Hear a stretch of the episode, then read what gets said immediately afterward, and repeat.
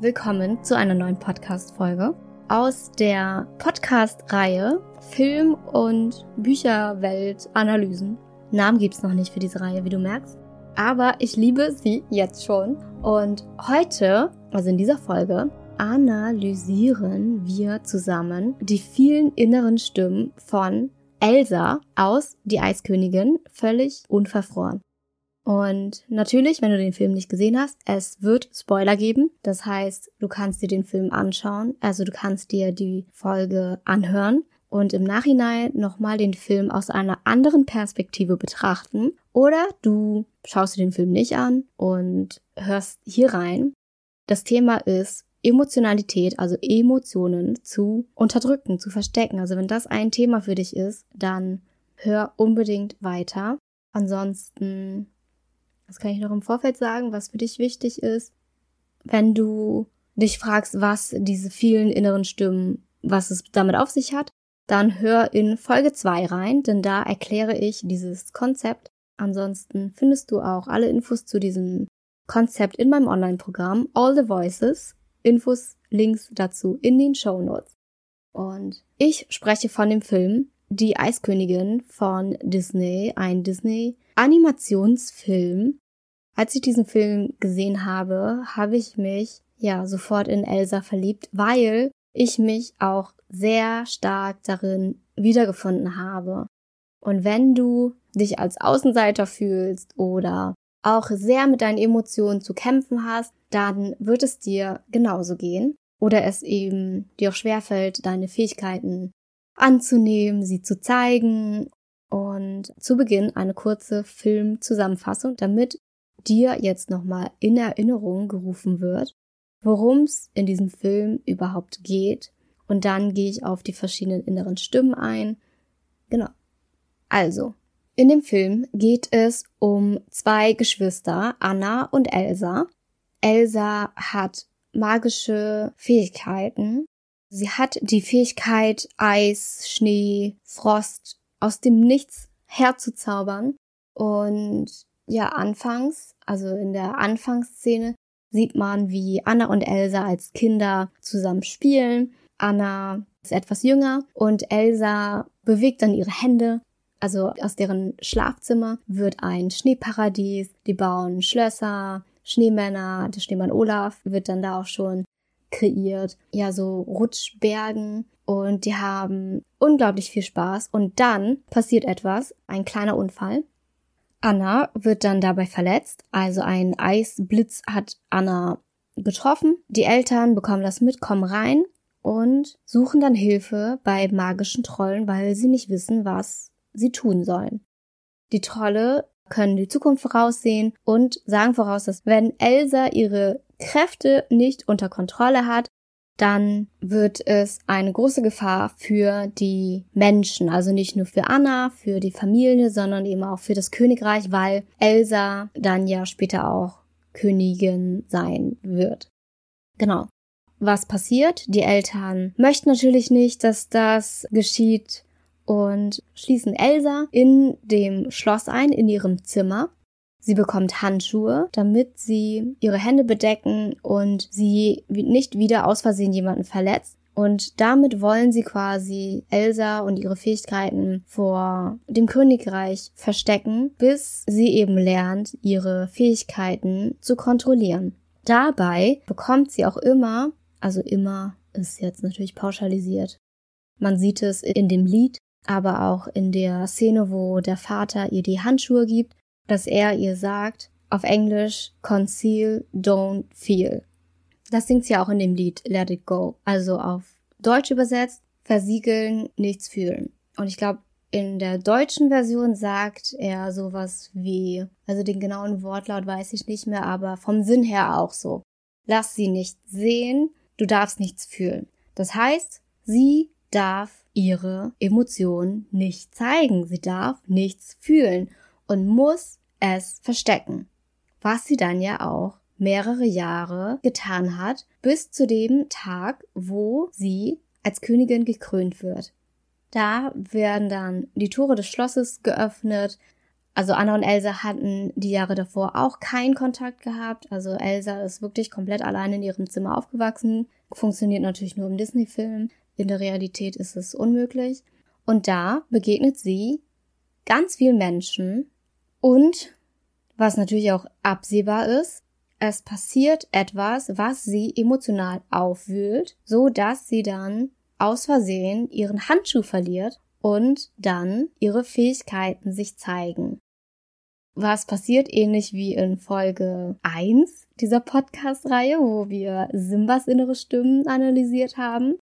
Elsa reagiert emotional und flüchtet, weil alle anderen, die da vor Ort waren, sie als Monster bezeichnen. Und eben zum einen sie selbst, aber auch die anderen nicht mit diesen Fähigkeiten, also mit ihrer Fähigkeit umgehen können, weil sie dann quasi den Brunnen eingefroren hat, dann abgehauen ist, das ganze Dorf Arendelle vereist wurde und da dann tiefster Winter herrscht. Der Film geht dann weiter, dass sie wegläuft, sich in einem Eispalast versteckt, also sie läuft erstmal weg, während sie Let It Go singt, ja, wirft sie quasi ihre alte Kleidung weg und hat dann ihre Transformation, dass sie sich dann erlaubt, ihre Emotionen, ihre Fähigkeiten auszuleben und kreiert ein richtig wunderschön und krasses Eisschloss. Und das ist der Moment, wo sie dann ja auch in dem Lied singt. Du darfst nichts fühlen, du darfst nichts sehen und so weiter. Genau. Und dann lässt sie aber alles los und lebt dann ihre Fähigkeiten aus, was ja richtig cool ist. und trotzdem ja diese innere Stimme da war, dass sie ein Monster ist und eben Anna oder andere Mitmenschen verletzen kann mit ihren Fähigkeiten, mit ihren Emotionen. Deswegen ist sie lieber alleine, deswegen sperrt sie sich lieber ein, aber jetzt in dem Zimmer von ihren Eltern, weil sie es wahrscheinlich von ihren Eltern so gelernt hat, okay, sie muss alleine mit ihren Emotionen sein, damit sie niemanden verletzt. Und dadurch hat sie es dann ja im Erwachsenenalter auch getan, dass sie dann geflüchtet ist, um alleine zu sein in ihrem Eisschloss. Ist ja logisch, kennt sie ja nicht anders. Was passiert? Anna sucht sie, kommt am Schloss an. Elsa will aber alleine sein, weil sie ja diesen starken Glaubenssatz hat, sie muss alleine sein. Wenn sie in Gesellschaft von anderen Menschen ist, werden andere verletzt.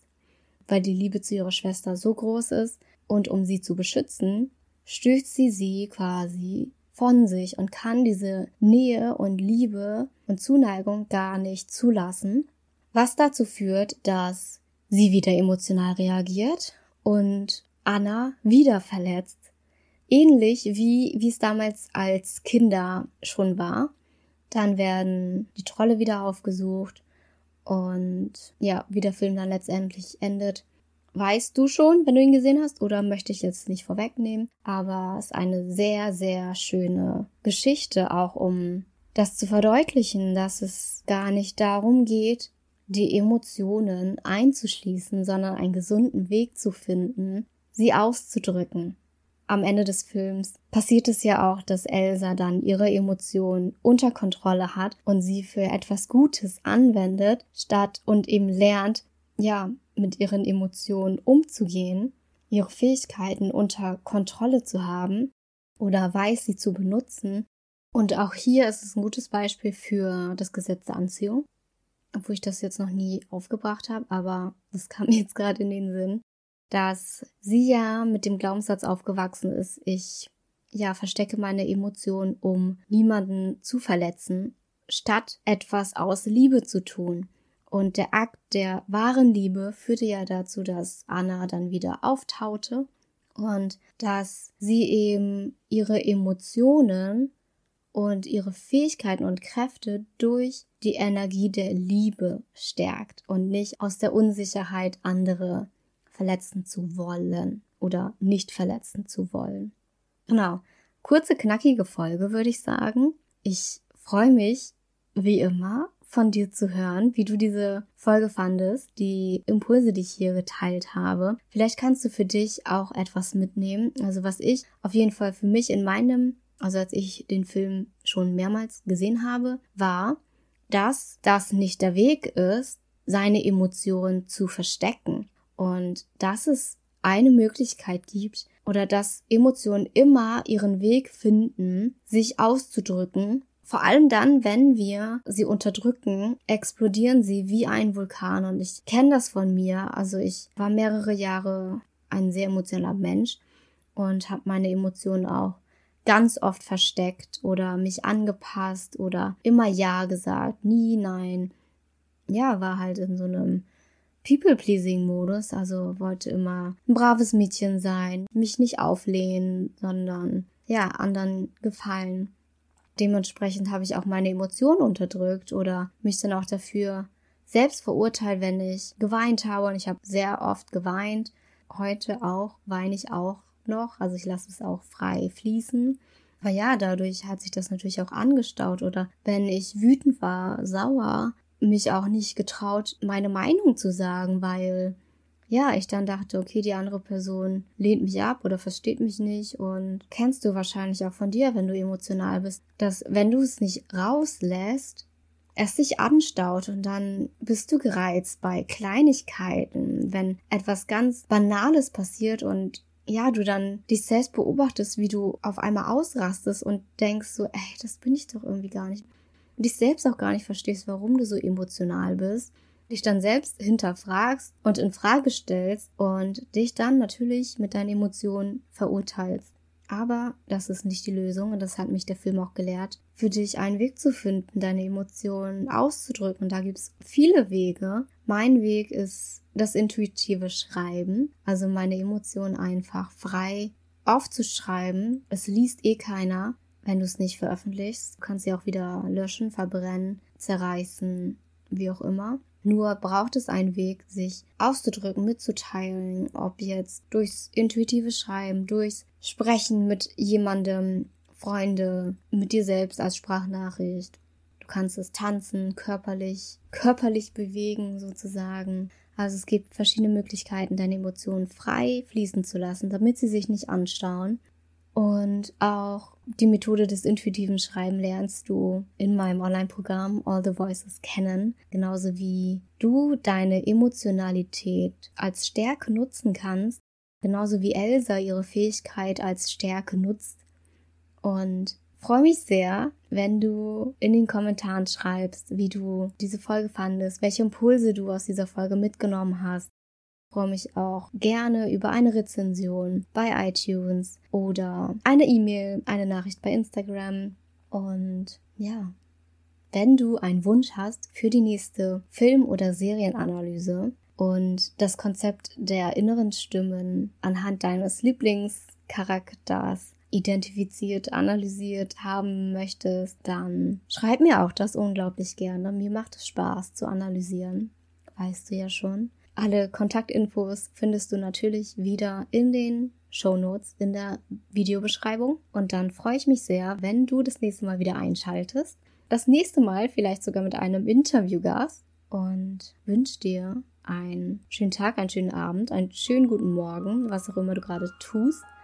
Und das erinnert mich, also dieser Satz erinnert mich an die Truman Show, was auch eine Analyse wert ist.